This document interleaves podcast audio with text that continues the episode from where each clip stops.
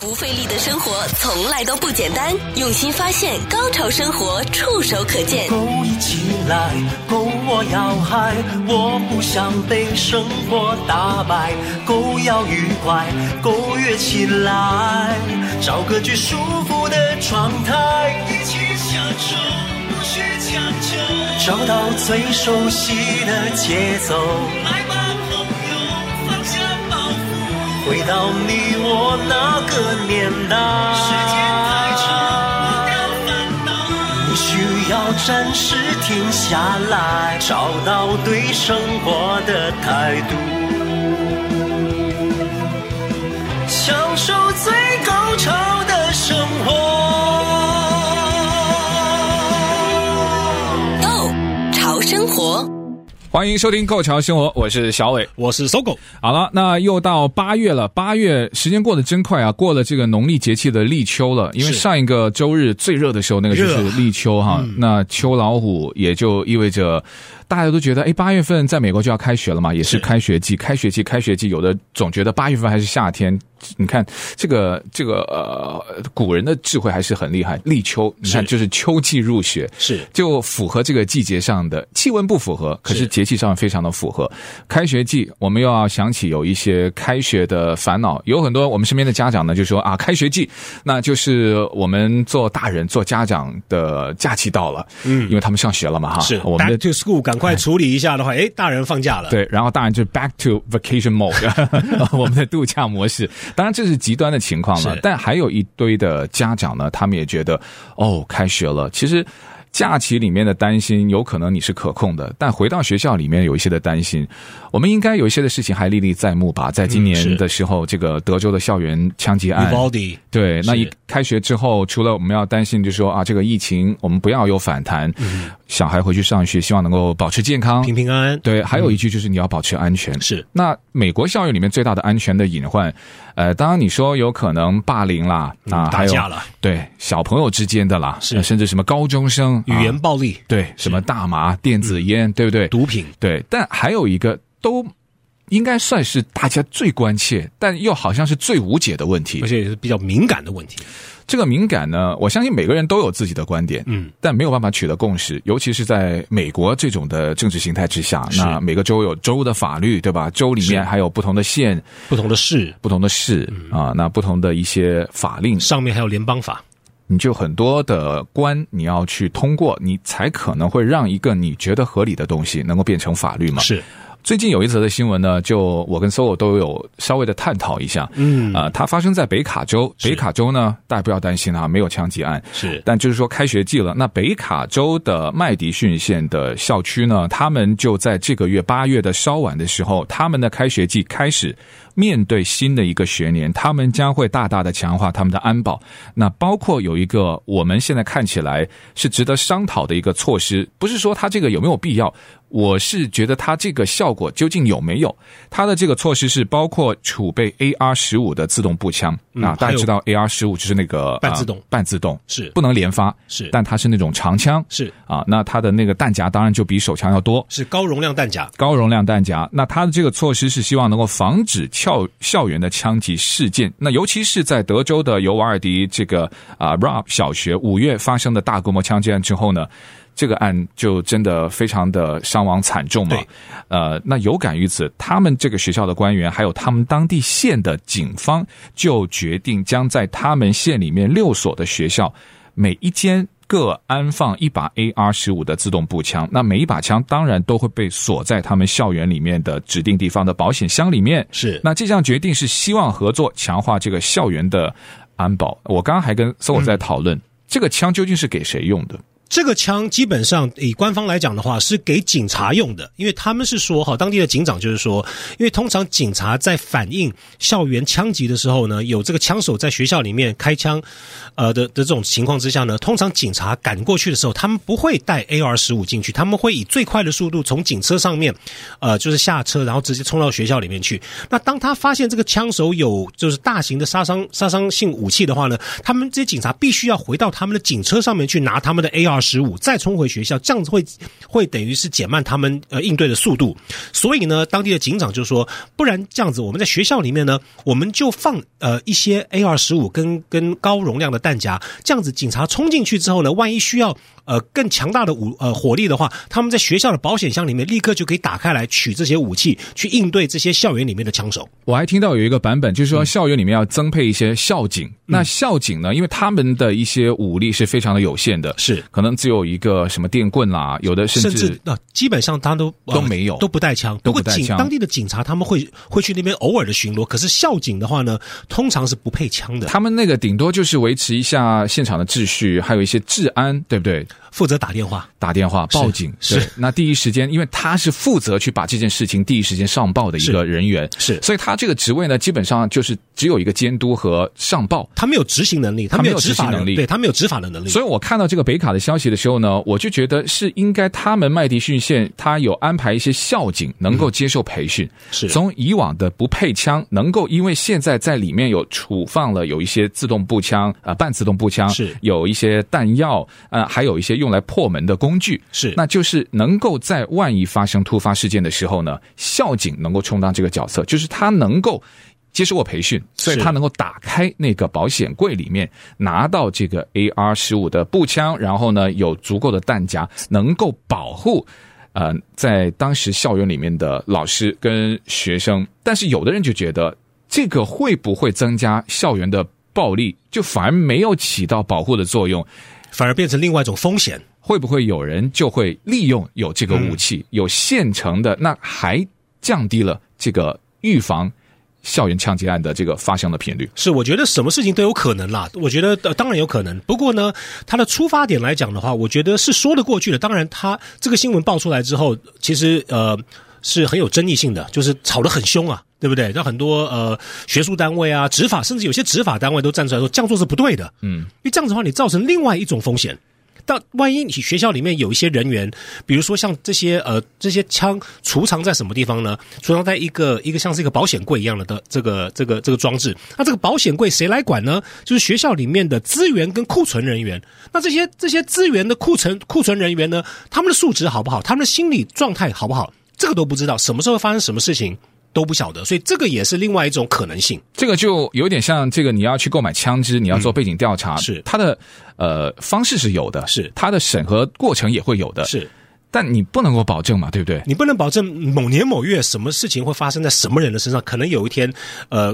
假设了哈，对这个执法对就不是这个执法人，这个是这个库存人员，他当他受到了什么样的这个生活上的刺激啊，心理上的刺激等等，他有可能就是，呃，因为他有这，因为他有这个能力去打开这个这个这个枪械室，他就有他就有机会能够把这些武器拿出来，然后做一些嗯很不好的事情。但是每一个人呢，当他赋予有一种，他不是说多大的权利，只要有一种特殊的能力，那这种潜在他可能会做出别人没有办法控制到的事情的是这个机会是有的。是，我就们像我们就不能否认，对，就像你记得吗？呃，几年前有一个呃，有一家航空公司的机师，就是呃一个副机师，就等着那个呃机长去上厕所的时候，他把他的那个驾驶舱锁反锁起来，那他就驾驶这个飞机呢去撞山。嗯嗯，这种几率就是说，你你你想说怎么可能？哎，就是会发生。对。所以怎么说呢？那如果你把这个保险柜，比如说我要两把钥匙才能把它开启的，嗯，那太那太慢了。那太慢了。那还有刚刚 Solo 你提到的一个，就是如果能够让警方也在处理这种突发性的校园枪击案的时候，他也有一些后备的武器。我就在想，在德州在今年五月份发生的是那个乌小学乌的枪击案 Uvalde，，嗯对他好像并不是因为武器的问题，不是武器的问题，他不们是是武器的全副问题武装，而且有将近四百位这个执法人员都到场了。不是说他的武器装备不足，而是他们没有这种呃一这个呃呃领导的人员带他们去去突破去突围这样子，就是群龙无首嘛。对，所以你说方法都想过无数哈，那但对最终有的时候事件还是往着一些我们不想看到的一些最坏的结果的发生不，断的发生，它还是有很多，比如你刚刚说到的那个，就多个行政部门它没有办法统一发布一个快速有效的指令，嗯这个也是美国在很多部门之间都存在的一个问题哈。对，听谁谁的不嘛只。是警 方，对，因为他因为当时在 U 呃 Uvalde 发生了的时呃发生事情的时候呢，呃，当时有四百个就是执法人员在现场，那有州那有州立的呃，他有呃州的警力，还有呃联邦的警力在那边，然后到底听谁的呢？嗯，就说没有人能够出来喊话，就说哎你们要怎么做？因为谁谁听谁的嘛。还是说想出来喊话的那个人又怕怕我我负不起这个责 任？ 是，对不是对因为这个这种事情，说真的，我们都都有小孩子，我们都不希望这种事情发生。可是真的是防不胜防。那其实说是在美国政府呢，跟地方政府，他们也是有想办法是要去解决。可是到底有什么真正的解决方式呢？真的是难上，就是想真的想不出来。，对，二零一八年的时候，当时的总统川普他也提出过，为了那个防止更多的校园枪击案的发生啊，他说是我就建议给教师能够配枪啊，一个持枪的教职员呢，很快就能够终结这个枪手的袭击。就当年也提出过这个这个方法，那是一个假想。那是一个假想，他是觉得这个方法也是可以的，就跟是你现在在这个学校里面啊，在这个教室里面安放一个能够储存这个 AR 十五步枪还有这个是弹夹的保险柜，它道理是一样的。嗯，是对都是方法之一嘛。对可是有没有效，能不能够真的执行，在发生事情的时候，能不能够真正的发挥它的功效，没人知道。回头和搜我探讨一下哈，就有哪一些的方法真正是能够把这个校园枪击案的发生几率能够大大的降低的？不费力的生活从来都不简单。用心发现，高潮生活触手可见 Go 潮生活，享受最高潮的生活。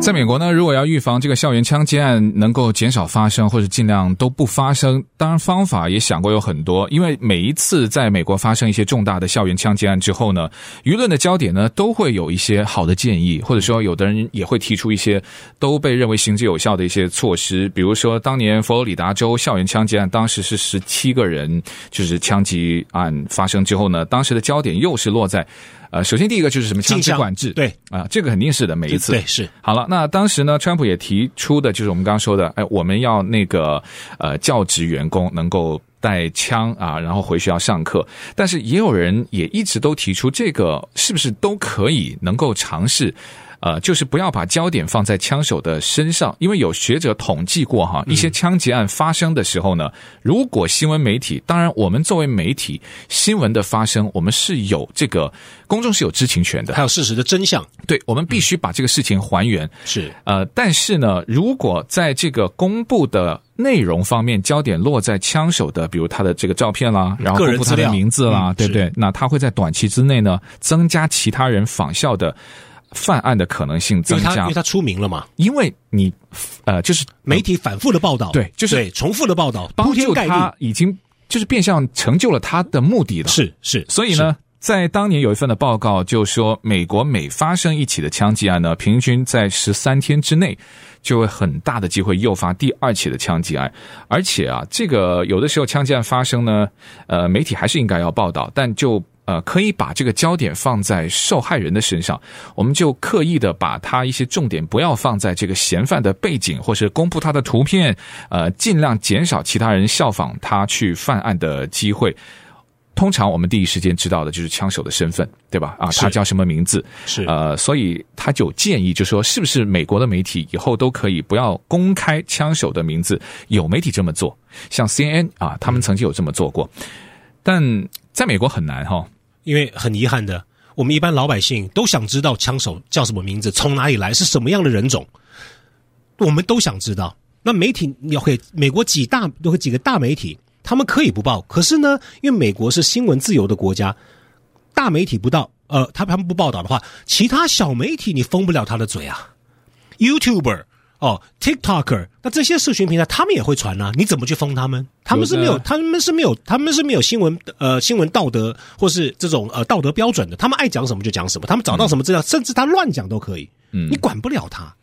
这个就是呃，自由社会民主民主民主国 家，就是其中在面对某一些特殊状况的时候呢，你是就觉得真的是有一种有心无力的感觉。对你你控制不了嘛，当然，你说啊，专制国家，那我就是一声令下，那所有嗯北的韩 对所有的媒体就是统一封口。是是， 呃，对于有一些特殊需求的时候、特殊状况的时候，这个效果是真的能够马上就是能够见见到，也能够做得到的。但在美国非常的难。但也有人就提出，尤其是在二零一二年呢，当时 Sandy Hook 的是枪击案之后呢，就提出说是可以让学校的教职员持枪，因为俄亥俄州呢就已经有居民当时在这个 Sandy Hook 的。枪击案发生之后呢，他们就成立了一个组织，他们让学校的教职员呢持枪上班，也让他们呢啊、呃常规性的接受枪械的训练，是以应付万一发生枪击案。他们这个组织成立至今已经有超过一千三百名的教职员，他是就是能够配枪的，是啊、他们呢也包括了不只是老师了啊、他也包括嗯了教职人员都对有嗯行政的教职人员，还有包括校长，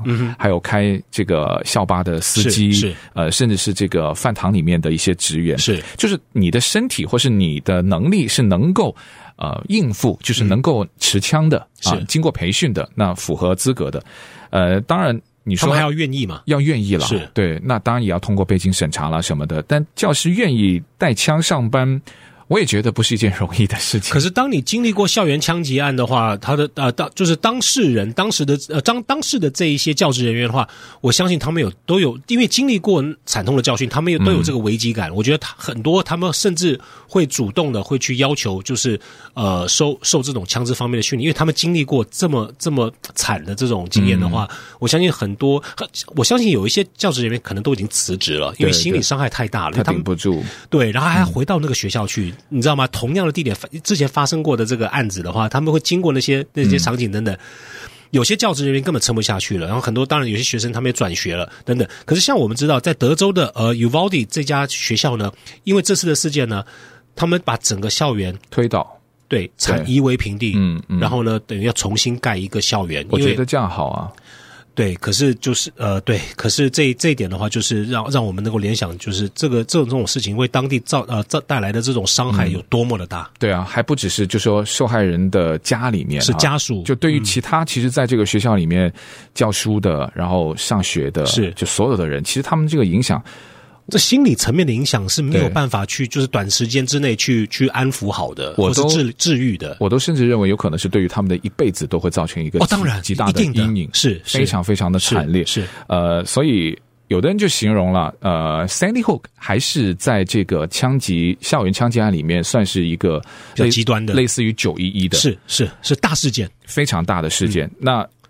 我最近还看了一个 Sandy Hook 的那个新闻，你有看吗？那个之前有一个主持人叫哦，那个名字叫 Alex Jones。嗯，他被他被就我看了那个新闻，他就被是罚了嘛，因为他在当年枪击案发生之后，他在网站还有在他的那个广播节目当中，他就宣称这个 Sandy Hook 的事件是左翼人士为了推动这个枪支管制，嗯，就是他宣布那个阴谋论，是是那死者的家属呢，于是就在他的节目所在的州，就是德州，然后就提告，呃，因为。死者的家属就觉得，哇，你这个言论公布之后，导致他们饱二二饱受他的那个 Jones 的支持者的骚扰，有的甚至他们受害者的家属受到死亡威胁。这个是二度伤害，甚至三啊度伤伤害对这个对家属是非常不公平的。所以在经过两周聆讯之后呢，最终十二个人组成这个陪审团呢，在早前就以大笔数判处这个 Alex Jones，他需要做出四百一十万美元的这个赔偿性的补偿，是呃，惩罚金额性补偿嗯对，虽然就远低于原告他们要求的一亿五千万，嗯但就是。他还是要面对一个惩罚性的赔偿的这个诉讼，但绝家对嗯属代表律师表示，就说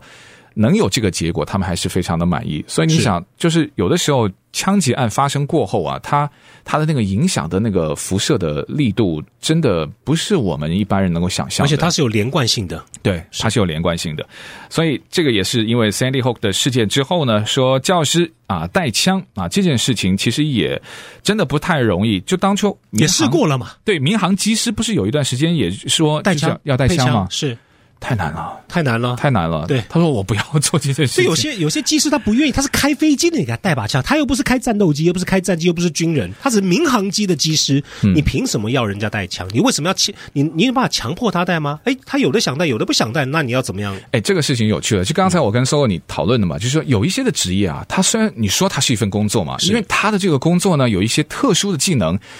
就能够去左右太多人的性命安全跟是财产的时候，是我们是不是应该要赋予它多一些的使命感？绝呃对需要，他们要有这种呃，我觉得职业道德，还有这种嗯、对，就是一种道德观念。对，可是有些人没把心，有些人心理心理有问题，那你是没有办法去避免，因为你看不出来一个人心理有问题嘛，嗯，对不对？对，所以像机师，我也觉得哇，对你是一份工作，但你的工作太特殊了。 对，几百个人在你操纵在你的你的这个这个驾这个驾驶这个这个驾驶盘上面了，对对，是有。如果就是按照薪水来说，那像我们这份工作，其实真的就不算什么。但我我有时候也会给我自己这份工作会给一个使命感，因为因为你很特殊，就说你。一种能力可能会影响的人，不是就是面对面的那一个人，你可能会影响很多人的时候，我就自己给自己加了一些使命感。因为我们是大众 传播，好几万人在听，此时此刻好几万人在听啊虽。然你没有觉得哦，那嗯没有人要求你这么做，是就跟技师一样，就跟警察一样。是呃，我觉得美国的军人这种使命感是有的，但往往像我们刚刚提到的枪击事件，还有一些安全的事件，技师啦、消防员啦、警察、嗯教师，嗯对教师、因为你们的这个特殊性。我们是应该怎么能够再多一些给他们使命感？就是说，你配枪不只是你自己的， 不是你自己的考量，你你是可能牵涉到很多很多人的性命安全的时候，嗯，是。加薪水会不会给他有使命感？哎，我觉得那个有那个可肯以定有考虑一，下，肯定有。是然后像什么表彰啦，任何就跟军人他们宣传的那个方式都一样的。是，比如说徽章啊，对不对？嗯对对，他们已经有制服了，我就觉得有制服就已经是有那种就是荣誉感跟使命感在里面。是是教师以后如果配枪的话呢，也配制服。哇， 可能吗？在美国哎他，的那种使命感，我不知道啊。就是做老师，他其实现在的使命感可能慢慢慢慢就会没有那么的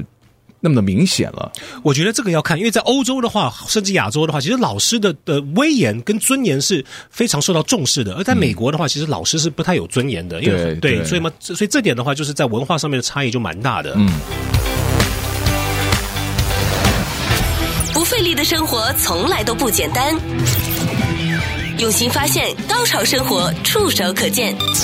Go 潮生活，享受最高潮的生活。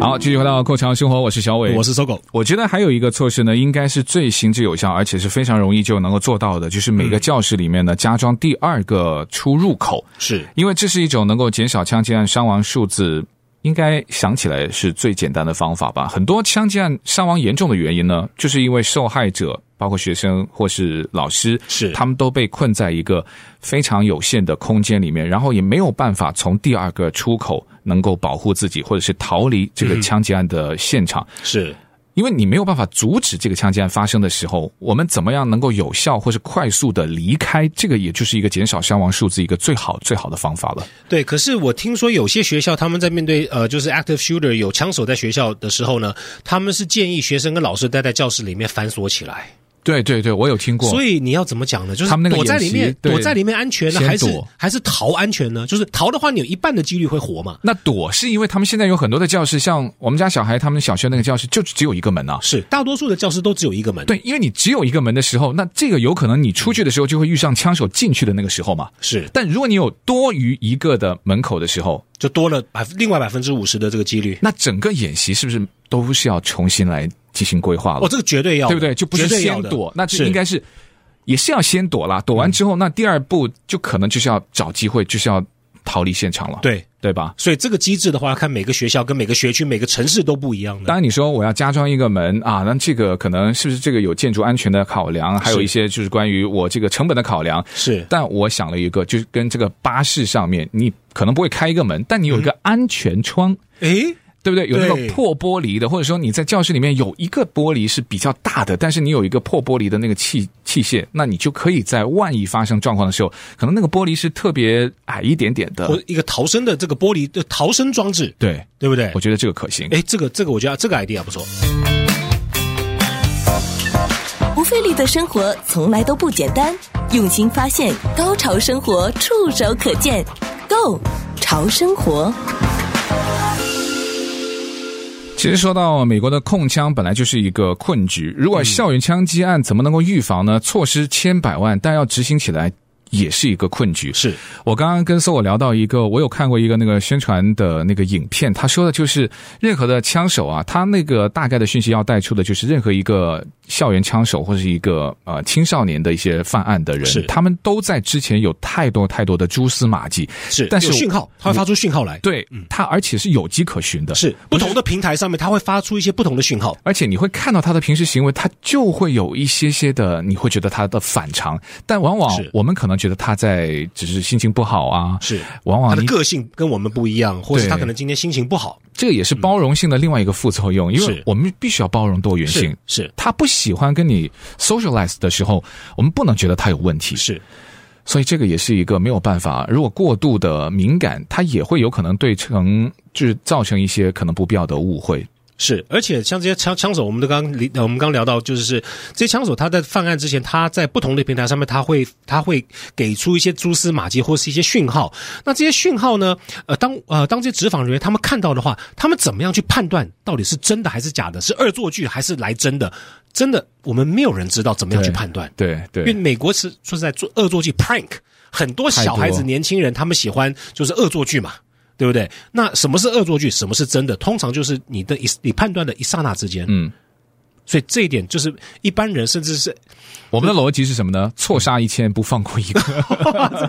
听起来有点恐怖啊，对 不对？可是美国你很难这样做啊，很难。对、我们刚刚就在聊，那什么都靠不住，那就要靠自己喽。只能靠自己了。我对我刚才知道，现在最大卖的竟然是这个校园，就是开学季了，是那那个防弹的背包，防弹书包，嗯，嗯，那它是反过来当然就是一个书包嘛，是但放在前面就是一个防弹的，它的书包的最最底面，它就是一个呃一个就是一个防弹背心的材质，但它是比有较轻的那种，呃，它有分，呃有那重看有轻看的价看价钱，对，越重的呃便宜的话就是比较重，然后呢贵的话呢就是比呃比较轻。对，其实这个是之呃之前是蛮热卖的，我们今天只是要散播一个讨论的空间，并没有是要造成散播焦虑。对对，啊我们不是但造成社会的恐慌，对对不过对这是我们今天想到想跟听众朋友们聊的话题嘛。对，也希望能给大家一些的启发，是也谢谢所有的分享那。谢谢大家，对，那你要飞北卡州哈，是去视察一下情况。是，回来之后，我们还有一些呃好的消息跟大家说了哈，是我是嗯们先卖个关子。好，那我们希望听众能继续留意，也谢谢搜我分享，我们下期见，谢谢谢谢拜拜大家，拜拜。